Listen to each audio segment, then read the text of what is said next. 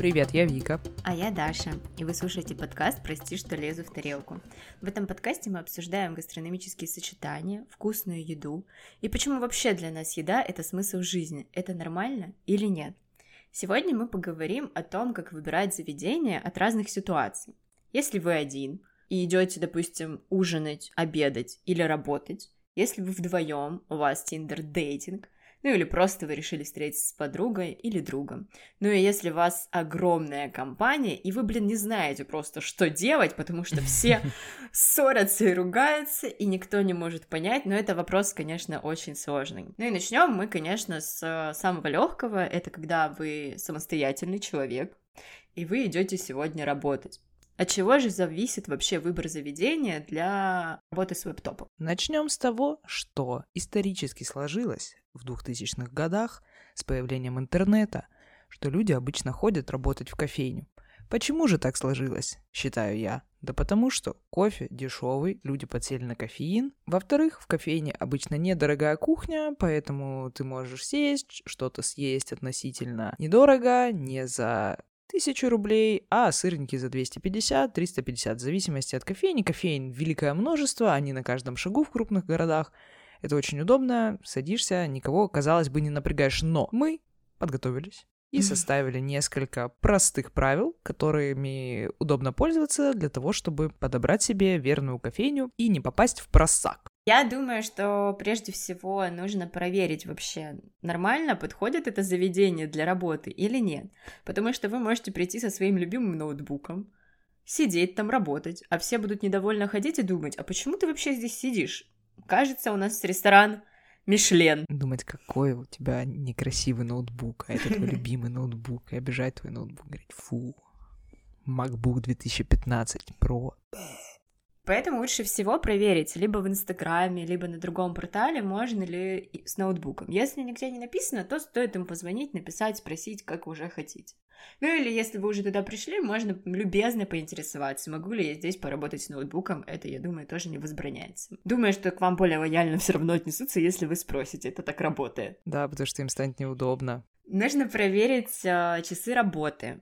То есть, если вы работаете с 8-9, и вам не повезло, как мне, спать до 12, то лучше всего посмотреть все же. Может, они работают реально с 12. Я так один раз пришла в кофейню, э, это был будний день, у меня не было работы никакой, но просто это было достаточно раннее утро, 8 утра, и это была суббота. Но обычно кофейни всегда работают в одно и то же время, и я такая, здравствуйте, мне эспрессо-тоник, а они такие, а мы кофейни, мы работаем с часу дня. Ну да, кстати, на самом деле такое бывает. Лучше поинтересоваться всегда, потому что это зависит ваше передвижение, время. Нужно подумать об этом заранее. И, конечно, что самое важное, соотнесите свои доходы и расходы. Может быть, вам посидеть дома лучше?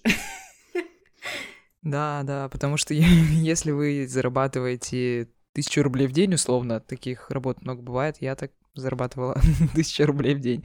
И мне на собеседовании еще говорили, если ты придешь когда-нибудь в кофейню, следи, чтобы никто не смотрел твой ноутбук.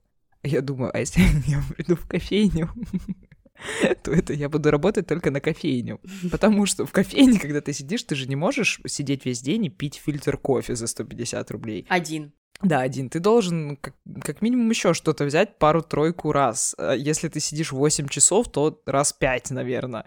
Ну, то есть, сколько раз? В, в полтора да. часа где-то надо что-то брать, потому что, потому что в кофейне это тоже вообще заведение, и если у них сидит один человек 150 рублей в день, как бы они зарабатывать не смогут, и тогда они, они будут на тебя косо смотреть, естественно. Ну и ты будешь не очень хороший человек, если ты так делаешь. Это история, как а, вы приходите в коворкинг. В среднем, там, если это не государственный коворкинг, вы платите какую-то сумму в час. В принципе, как работают все коворкинги. Это не обязательно с ноутбуком, вот даже у парикмахеров, я знаю, есть коворкинг. Здесь вы приходите, пользуетесь как бы плейсментом, и при этом ничего не отдаете взамен. У вас аура упадет. Да. Луна перейдет в третий дом. Ну и, как мы уже сказали, немножко о созвонах, то, что если у вас все же какое-то супер важное мероприятие, не то, что там, эй, мам, привет, как дела, то лучше предупредить либо людей, которые будут с вами на конференции, либо посмотреть, чтобы не было рядом орущих детей, и вообще нормально ли орать на все заведение, потому что я, кстати, как-то вот э, была в кофейне, я там так, ну, не работала, так инстаграмом, что я там, быктовала его истории. А чувак сидел рядом на созвоне, и он отвлекал. Но потом я тоже по телефону начала говорить. Но в целом мне очень приятно, как и другим людям, потому что вот у меня был всего один раз, когда я пришла в серф, кстати. Люди разговаривают, как-то отвлекают все, хотя э, есть научные данные, ученые доказали. Британские? Да. Ну, наверное, уже русские. Атмосфера, вот этот средний шум, тональность кофейни, наоборот, настраивает на работу. На меня нет, я не соглашусь с этим. Хотя я, конечно, могу уйти в себя и ничего не слышать, что вокруг меня происходит. Но... Как и при походе в любое другое заведение, важно также посмотреть меню заранее и посмотреть, допустим, есть ли в кофейне фильтр кофе, потому что это мой показатель того, что это достаточно приличная кофейня, посмотреть, какие у них виды есть, обжаривают они сами зерно, откуда они заказывают его и так далее. И, ну, я вот, например, не люблю вот эти все бешеные кофейные коктейли, когда там намешивают кучу всего, я люблю попроще, вот. Но просто мне кажется, что надо ходить в хорошие кофейни в любом случае, не сидеть на кофе из вкусной точки условно, таком же только облаченном в редизайн кофейни с кофемашиной Дольче Густа. Такой. Но я не пью кофе и думаю, что можно в кофейне это все условно. То есть а, меню можно посмотреть, нравится ли вам чай, вода, сок там и печенье, например. То есть просто анализировать меню и подбирать его под себя. А как же наслаждаться собой и своим одиночеством в заведении? Наслаждаться одиночеством я обожаю. А, из-за того, что я переехала в какой-то момент в Краснодар, а потом в Красную Поляну, и от слова там никого не знала. У меня был этап в начале, я ходила и думала, ну вот я серьезно шла и думала, капец, они идут вдвоем, а я одна. А я одна иду по этой улице, и одна сейчас буду сидеть и есть. А сейчас, когда я уже в таком более состоявшейся фазе своей, я иду Красной Поляне, в бар, куда угодно. И думаю, блин, какой кайф, я буду сидеть одна и смогу насладиться едой. Я, кстати, читала какой-то обзор, а, человек писал о том, что он один всегда ходит пробовать блюда, сет из 12 блюд. Кстати, когда вот эти гастрофестивали, я тоже иногда хожу одна, где 4-5 блюд, ну и ем. И все так подозрительно на тебя смотрят, он об этом писал, то что ты сидишь, э, ешь свои 12 блюд один, получаешь от всего удовольствие. Только ты и вкус есть в этом мире в данный момент. Тоже хорошо. Я читала статью, что, например, в Америке, в крупных городах, я когда гуглила, есть даже специальные списки ресторанов single-friendly. То не во всех ресторанах любят, когда человек приходит один. Ну, потому что, видимо, счет у него меньше будет. На тебя косы смотрели когда-нибудь, когда ты приходил? Ну, кстати, нет, я вот э, раньше, когда я до того, как я работала в заведениях, я думала, что ну как можно одной куда-то ходить. Когда я уже получила опыт работы, и то есть я постоянно видела, как в заведениях сидят люди по одному, и я наоборот их уважала и думала, вау, круто, молодец. Но мне кажется, это стандартно. Любой человек должен в какой-то момент научиться ходить один куда-либо. Я сначала научилась сама ходить в кофейне, потом я научилась сама ходить на обзоры в ресторан, и когда у меня будет много денег, я научусь сама ходить в ресторан. На самом деле, когда ты один, сложно понять, хочешь ли ты все же куда-то идти, или ты можешь заказать доставку, это тоже нормально. Быть самим собой всегда отлично. Самая большая проблема — это с кем-то выбрать, куда пойти, потому что нужно найти вот этот вот компромисс, а компромисс — это плохо. Человек не получает то, что он хочет. А когда ты один, ты можешь полностью насладиться и вот сесть и подумать, правда, я хочу бургер или пиццу, а может суши, а может я хочу пойти в авторскую кухню и выпить вина, а может я хочу нажраться в баре. Может, я хочу шаурму, да. А может быть, я вообще хочу в своем холодильнике что-то съесть, на самом деле это мне все кажется. И вот это надо все обдумать до момента похода, потому что если вы не обдумаете, вы придете, и подумайте, он, блин, кашу хотел свою манную, как мама готовила на самом деле, а тут мне подают Тамара лобстера, фу, какая гадость. Поэтому заранее, заранее дома прикинь, подумай, э, прикиньте, подумайте, посмотрите меню, опять-таки, заведения. Обратитесь к пабликам чудесным, к инст- инстаграмам запрещенным. Посмотрите, там существуют подборки, подборки но есть еще вариант того, что ты куда-то давно хотел сходить, у меня такое бывает. а людей рядом как-то вот, ну, не находится. Или они долго собираются постоянно. И вот у тебя есть чувство, куда ты давно хотел сходить, ну так вставай вот сейчас и иди туда.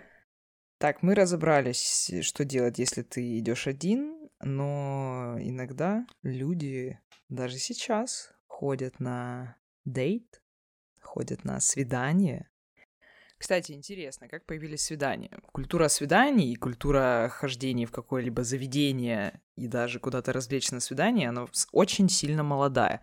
Потому что примерно до 20 века ну, женщину просто замуж выдавали родители. На первый раз видела своего мужа на свадьбе, иногда, ну, на сватовстве. Это дай бог хорошо, иногда на свадьбе даже. Никакого Тиндера. Никакого Тиндера, да. Потом э, в начале 20 века, значит, появляются джентльмены, и джентльмены по этикету могли уже предувидеться с женщиной и позвать ее условно в театр или на прогулку по парку. И так начинают зарождаться какие-то микросвидания. И только в 1920-х годах с развитием, ну, во-первых, появляются кинотеатры, более или менее, появляются танцплощадки, люди раскрепощаются, культура меняется, э, Первая мировая война, конечно, в процессе, но как бы она заканчивается в некоторых местах, э, людям хочется развлекаться, и отходит вот это ханжество, ну, падает э, падают империи, рушатся государства, случаются революции, вот. Тем временем свидание. Да, тем временем случаются и революции в жизнях людей, в сознании людей, и они понимают, что перед тем, как им выйти замуж или жениться на ком-то, может быть, стоит с ним и познакомиться, и сначала провести с ним какое-то количество времени, хотя бы посмотреть, как он ест. Плюс появляются богатые отели какие-то, и в, и при, в отелях появляются рестораны, появляются специальные как бы заведения для кутежа для молодежи, это вот, например, хорошо описано в рассказах, в романах Теодора Драйзера. Например, вот там вот прям красочный мир этот американский. Или, например, примерно такое же, ну это позже, естественно, происходит, но примерно вот такая вот культура Америки над пропастью воржи тоже. Как вот он ходил в отель, в бар, в лобби-бар, люди там встречались, и вот очень было распространено то, что пары встречались в лобби-баре отеля не потому, что они потом хотели воспользоваться этим отелем, а просто потому, что в отелях хорошие рестораны были.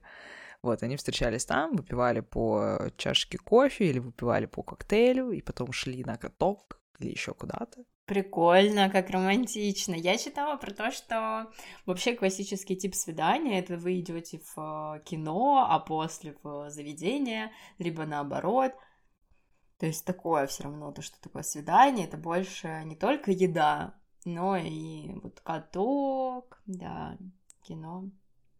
Досуг какой-то. Да, я ходила на такое покоряющее mm-hmm. свидание. Мы сначала зашли перекусить в Макдональдс, а потом наше классическое свидание продолжилось в кинотеатре в будний день с самым дешевым билетом. Прекрасно, твой кавалер был не мешком денег, к сожалению. Да, и мы вернулись обратно в Макдональдс. Зачем? Но у меня было свидание, да, да, не знаю, у меня было свидание даже без э, досуга, просто в Макдональдсе пару раз. Другой был кавалер. А, кстати, куда ты ходила на первое свидание? В Макдональдс. Ну, без шуток, несколько раз так получалось, что в Макдональдс. Вот так вот, грустно, вкусная точка. Но это полный отстой. А так, э, в кофейню, в кофейню и в комфортное такое заведение, базовое, в которое я хожу, но не так, чтобы меня там хорошо знают, чтобы на всякий случай вдруг не очень будет. И все такие, эй, о, о. Я такая, ой, ну извините, я такая красивая, а тут, э, ну ничего страшного. Денежный мешок просто. Скружи Макдак. Я ходила на свидание, кстати, очень много раз в бары. Прям бары я люблю ходить. И, кстати, я вот не думала о том, что... Я думала о том, что это денежный мешок, купи мне 50 коктейлей, пожалуйста. Бары — это мое. Бары моя любимая. Потому что ты леди. Мне кажется, насчет а, того, что вообще это идеальный исход событий, того, что вы что-то едите, потому что часто на вот этих а, свиданиях ты, допустим, как бывает, если ты нормальный человек, ты пришел, ждешь его, допустим, он приходит, и ты попил воды, занял место, ничего не заказал, его увидел и ушел. Если свидание как бы прошло не очень. То, что первая встреча оказалась неприятный, ты не так его представлял. Он поставил фотку в Тиндере, что он голубоглазый блондин, а он на самом деле папа Каро. Большим носом. Из этого еще раз исходит то, что ты занимаешь место, если ты адекватный человек и понимаешь, что тебе не нравится, ты сразу уходишь, а значит, счет твой вообще нулевой. А также насчет шерить, я вообще думаю, что я не брезгливый человек, но шерить с кем-то блюдо на первом свидании я не готова, потому что, ну, как-то мне не очень. Блин, я шерила. Ну, я, кстати, там такая голодная была на этом свидании, на котором я шерила блюдо, потому что мне было так неудобно. Я такая, ой, нет, я не хочу есть. Мне кажется, я голодала, потому что два дня. Чисто прости, что лезу в тарелку. Наше название максимально подходит. В общем, не, неуместно заказывать супер дорогое что-то, лучше обойтись какими-то закусками. И я еще думаю, что лучше избежать каких-то мест, типа бургеры, где тебе будет неудобно есть. То есть лучше всего есть блюда, которые удобно есть приборами, а не руками, чтобы не стесняться большого количества костей или еще чего-то, потому что это может быть неудобно. Пиццу. Да, пиццу, какую-то закуску, что-то такое. Угу. Тапас. Но если ваше свидание нацелено на бар, тусовочку и после великое продолжение, то как бы это к этому не относится. Пейте много, веселитесь, Аккуратнее будьте. Ну, не супер много. Аккуратно. Агитация. Да, да, ну так, чуть-чуть. А кто же будет платить? Мужчина, кто? Мне кажется, должен платить тот, кто хочет хотят два человека заплатить друг за друга или там пошерить, могут заплатить так. Нет, понятно на самом деле, что платит тот, кто, во-первых, приглашает все же, но на самом деле это такая сложная тема, именно приглашает, я тебя приглашаю в ресторан, либо пойдем сходим в ресторан, мне кажется, все равно разные вещи, и нужно это учитывать. Но чаще всего как бы по этикету российского законодательства общения мужчины и женщины, мужчина должен чуть-чуть проявить настойчивость и заполучить свою женщину. Ну нет, ну да, ну нет, я, я не соглашусь. Мне кажется, что Просто когда так вот платят, uh-huh. мне почему не нравится, потому что я сразу чувствую какую-то зависимость и должность. Это, конечно, моя проблема, возможно, проблема какая-то из детства за мной идет, но Скорее всего, да, да.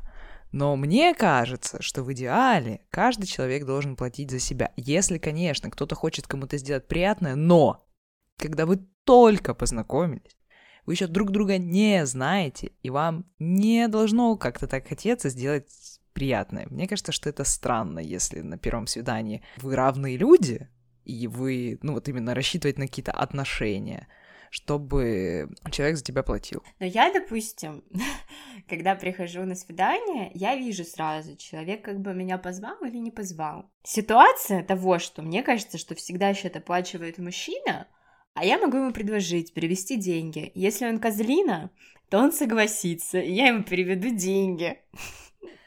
Ну, ладно. Я считаю, что он не козлин. Ну, это мне, наоборот, неприятно, если не соглашаются. Я себя чувствую странно. Может быть, если 55 раз откажутся, то я подумаю, что ну ладно, окей, окей. Но так мне не хочется так делать.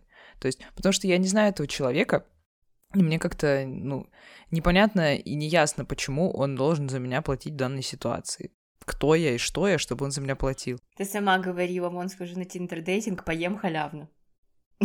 Ну, это когда я просто хочу халявно поесть. А если как бы я хочу сходить э, так и потом там что-то... Пользуешься ситуацией. Да, но тут я просто пользуюсь ситуацией. Если я хочу халявно поесть, у меня нет денег, то я схожу.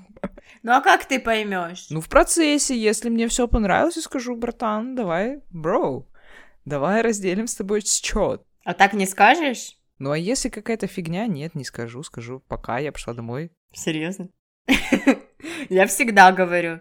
Я так один раз ходила, ничего не предложила. Сначала кофе в серфе попила бесплатно. Банановый! Раф, по-моему, или что такое. Дорогое было. На банановом молоке рублей 300 с лишним стоило. А потом поела индийскую еду. Ну вот у меня такого нет. Я всегда предлагаю, но даже если мне не нравится. Но если соглашается, то козлина. Я так считаю. Ладно, извините мужчины, что... Ну, а женщинам сложно жить, поэтому... Ну, сейчас и мужчинам сложно жить. Сейчас непонятно, кому вообще легко жить.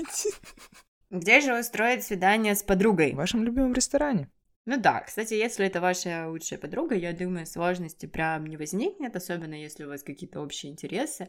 И, конечно, свидание с подругой это все двояко звучит, но, допустим, вы просто с подругой, правда, решили устроить такой романтик вечер, куда-то сходить, где вам нравится, либо вы давно хотели туда сходить. Вы красивые, да. красивые приходите туда, там все красиво, еда вкусная. Вы рады и счастливы показаться этому миру и показать дружбу вашу этому миру. Ну а если с подругой есть какие-то сложности, что же делать? Как выбрать?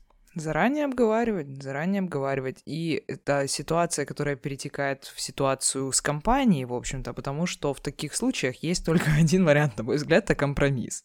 Потому что если один человек будет недоволен выбором вашего ресторана, вашего заведения, вашего бара, то тогда вечер испортится гарантированно, потому что будет вот это вот неприятное послевкусие, кто-то туда не хотел, кто-то сюда не хотел, и тем более, если речь идет о свидании с подругой, если один человек не хочет в это заведение, а вы его заставляете, то никакого коннекта на этом свидании у вас не выйдет. Вы будете сидеть, и ты будешь думать условно, блин, почему она на меня обижается, что я такого сделала, почему мы не можем там хорошо поговорить, она будет думать, о, я не хотела сегодня израильский фастфуд.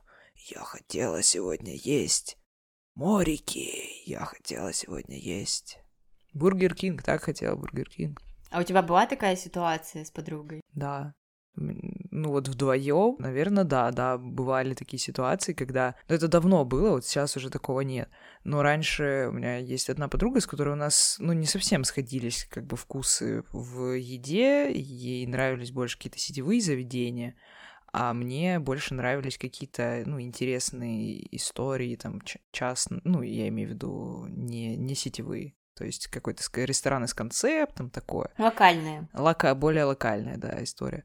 И мы ходили очень часто по всяким сетевым заведениям, я прям там совсем не получала удовольствия, но разговор строился нормально, но вот как трапеза совершенно мне не нравилась, совершенно мне не нравилась, и если бы мы еще и вкусно ели при этом, было бы в тысячу миллиардов раз лучше. То есть ты уступала своей подруге и постоянно ходила вот в такие сетевые места? Да, как говорится терминами испытания, я хавала постоянно. Да, и я не только под подруги, много раз такое было. Я себя всегда ставила в такое положение, что мне все равно, лишь бы мы договорились. Господи, чтобы это закончилось наконец-то. Особенно, когда вот много людей, это просто невозможно. И когда много людей, которые каждый продавливает свое мнение, Просто хочется пойти сесть куда-то черную комнату, уже ничего не есть, воды попить и лечь спать просто. Потом до такого доходит маразма на самом деле. Как я считаю, надо делать? Надо просто все высказывают свое мнение, все говорят, я хочу туда-то, я хочу туда-то, я хочу туда-то, я хочу туда-то, но все высказывают. И потом вы, анализируя этот список, ищете, что там есть общего, и идете в место, которое объединяет все эти идеи, или какое-то другое место, которое наиболее близко, ну вот всем. То есть там по атмосфере, по тому-то, по меню, там по ценам, условно. Либо идете просто есть грузинскую кухню. Или идете в несколько мест, но обязательно в грузинскую кухню, естественно. Ну вот, кстати, да, я подумала, на самом деле, если у вас достаточно большая компания, ну, допустим, 9 человек, то чаще всего какая-то группка там, да, образуется, кто-то хочет, все равно есть какие-то направления в mm-hmm. кухне, атмосфера, еще чего-то. Кто-то хочет в бар, ну, как мне кажется, чаще всего, кто-то хочет в бар, кто-то хочет поесть, кто-то хочет там еще что-то. Mm-hmm. И, допустим, можно вначале пойти поесть, если кто-то жестко не хочет есть, он может что-то там выпить, и потом сходить mm-hmm. в бар. А если уже кто-то из компании не хочет до, до ночи тусить, тусоваться, умирать в алкоголе, то как бы можно просто поехать домой, это тоже нормально, вы провели да. уже вместе время. И не осуждаем этого друга, который хочет поехать домой и хочет поехать спать, потому что все люди живут по-разному, все люди устают по-разному, друг не виноват. Да, конечно, на самом деле это очень сложная тема, потому что очень хочется проводить время с друзьями классно, я думаю, что все же нужно заранее все это обговаривать, допустим, спрашивать, кто куда хотел давно сходить, еще что-то. Э, видеть во всем можно хорошее. И нужно начинать с себя, и поэтому, когда вам предлагают какие-то варианты, можно на них более позитивно смотреть. Если будет делать так каждый, больше, чем двух человек, да. то, возможно, решится проблема. Но, опять же, это правда такая тема, можно говорить о ней всю жизнь. Да, но лучше всего демократия какая-то. Но демократия тоже иногда обижает. Поэтому надо вот совсем... Надо говорить и слушать, говорить и слушать, говорить и слушать в диалоге, в гигантском диалоге. вас, сколько вас там человек, ну, даже когда уже три, уже сложно. Рождается истина. Главное, чтобы все разговаривали и все все проговаривали. Даже когда два сложно. Но что меня беспокоит, вот кто оставляет чаевые в больших компаниях? У меня вечно трудности, потому что мы приходим в большие компании, а скидывать чаевые должна я одна. Ну это же неправильно. Неправильно, но интересно, с какими компаниями большими ты ходишь, потому что обычно Обычно мы все скидываем чаевые. Ну, хотя, кстати, не всегда. Иногда ты скидываешь чаевые, и все сказали, ой, да, мы тебе скинем. И никто не кидает потом. М-м. Или бывают такие компании, где вообще половина людей не привыкла скидывать чаевые, и они прям на отрез отказываются, но я пару раз так сталкивалась с этим, что странно достаточно. То есть вы что, не уважаете работников? Почему? Или вы не уважаете своих друзей, которые будут за вас оставлять чаевые? Алло, ребята, come on, это некрасиво. Да, вы сидите, грубо говоря, ну, допустим, даже на 10 тысяч, а ты поел только на тысячу. И тебе нужно оставлять не 100 рублей, а тысячу рублей. Свою тысячу рублей, которую ты наел, потому что тебе неудобно. Ну вот э, я сколько работала, типа, в заведениях, очень много приходили компании, и правда, там, типа, счет был, допустим, на 20 тысяч, и оставляли 100 рублей кто-то один. И понять можно, и, типа, ну, ребята, ну, как бы большая компания вообще, по идее, вводится процент э, чаевых обязательно в счет. Почему? Вообще-то это, вообще-то это запрещено законодательством за обслуживание брать процент в счет. Поэтому это делают не везде, и не везде они не нарушают закон Российской Федерации. Обслуживание — это не какая-то дополнительная услуга.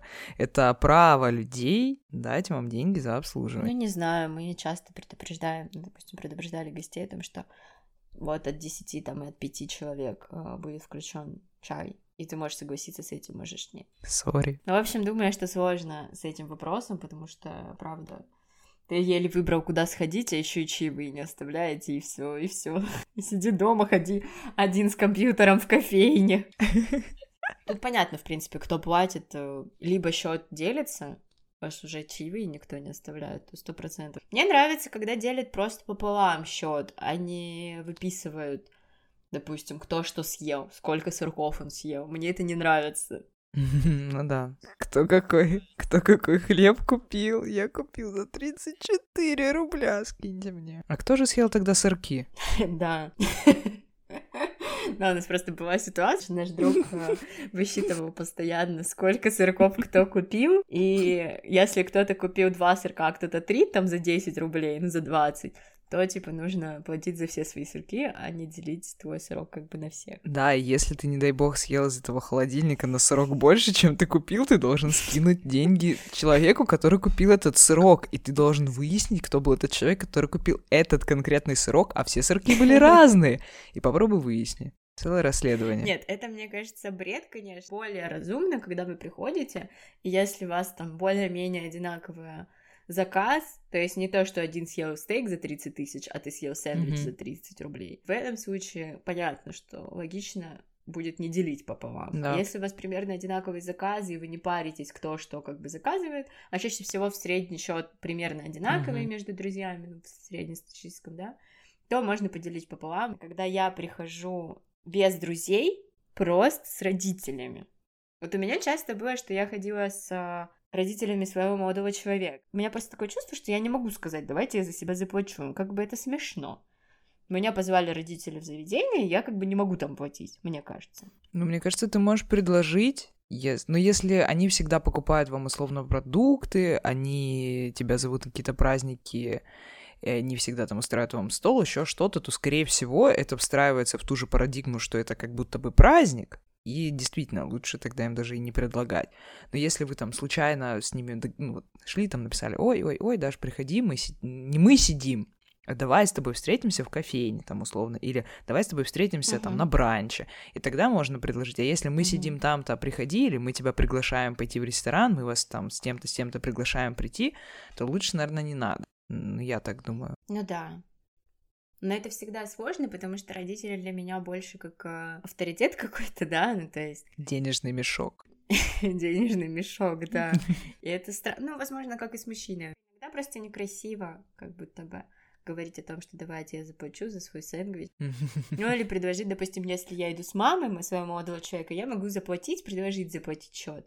А если я иду с мамой и папой, то мне кажется неразумно предлагать, а я как будто бы оскверняю папу. Скверняешь папу.